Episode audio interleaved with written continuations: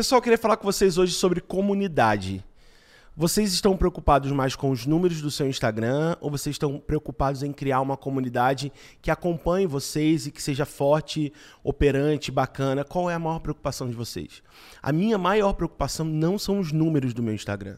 A minha maior preocupação é quem está aqui comigo. Por exemplo, nos melhores amigos, depois de toda a ação que eu fiz, eu tenho uma galera aqui que eu sei que está me acompanhando, que engaja comigo. Essa é a minha preocupação. Então, se você percebe que tem pessoas saindo do seu Instagram, não encare exatamente isso como uma coisa ruim, pode ser uma coisa muito boa.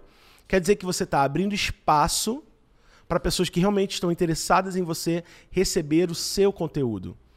Tenta encarar dessa forma que é melhor para você. Eu lembro que quando eu fui para a imersão com o Paulo, com aqui com a Dani, eu entrei numa noia de querer restartar o meu Instagram.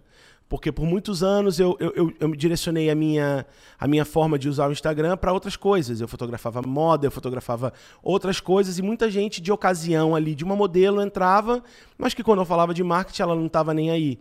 Ela está interessada em ver as fotos que eu postava daquela modelo. E me impediram de fazer isso. Não, cara, tenha calma, porque a comunidade vai trocando até que você vai ter a comunidade que você sempre espera, mas nem sempre a coisa vem rápido. Entenda, comunidade não é 50 metros, é mil metros. Não é só uma piscina que você vai nadar. Você vai voltar, vai, vai, vai, volta, vai, volta, vai, volta, até você de fato ter uma comunidade. Beleza? Então se preocupe mais em criar uma comunidade firme e forte do que ter números no seu Instagram. Beleza?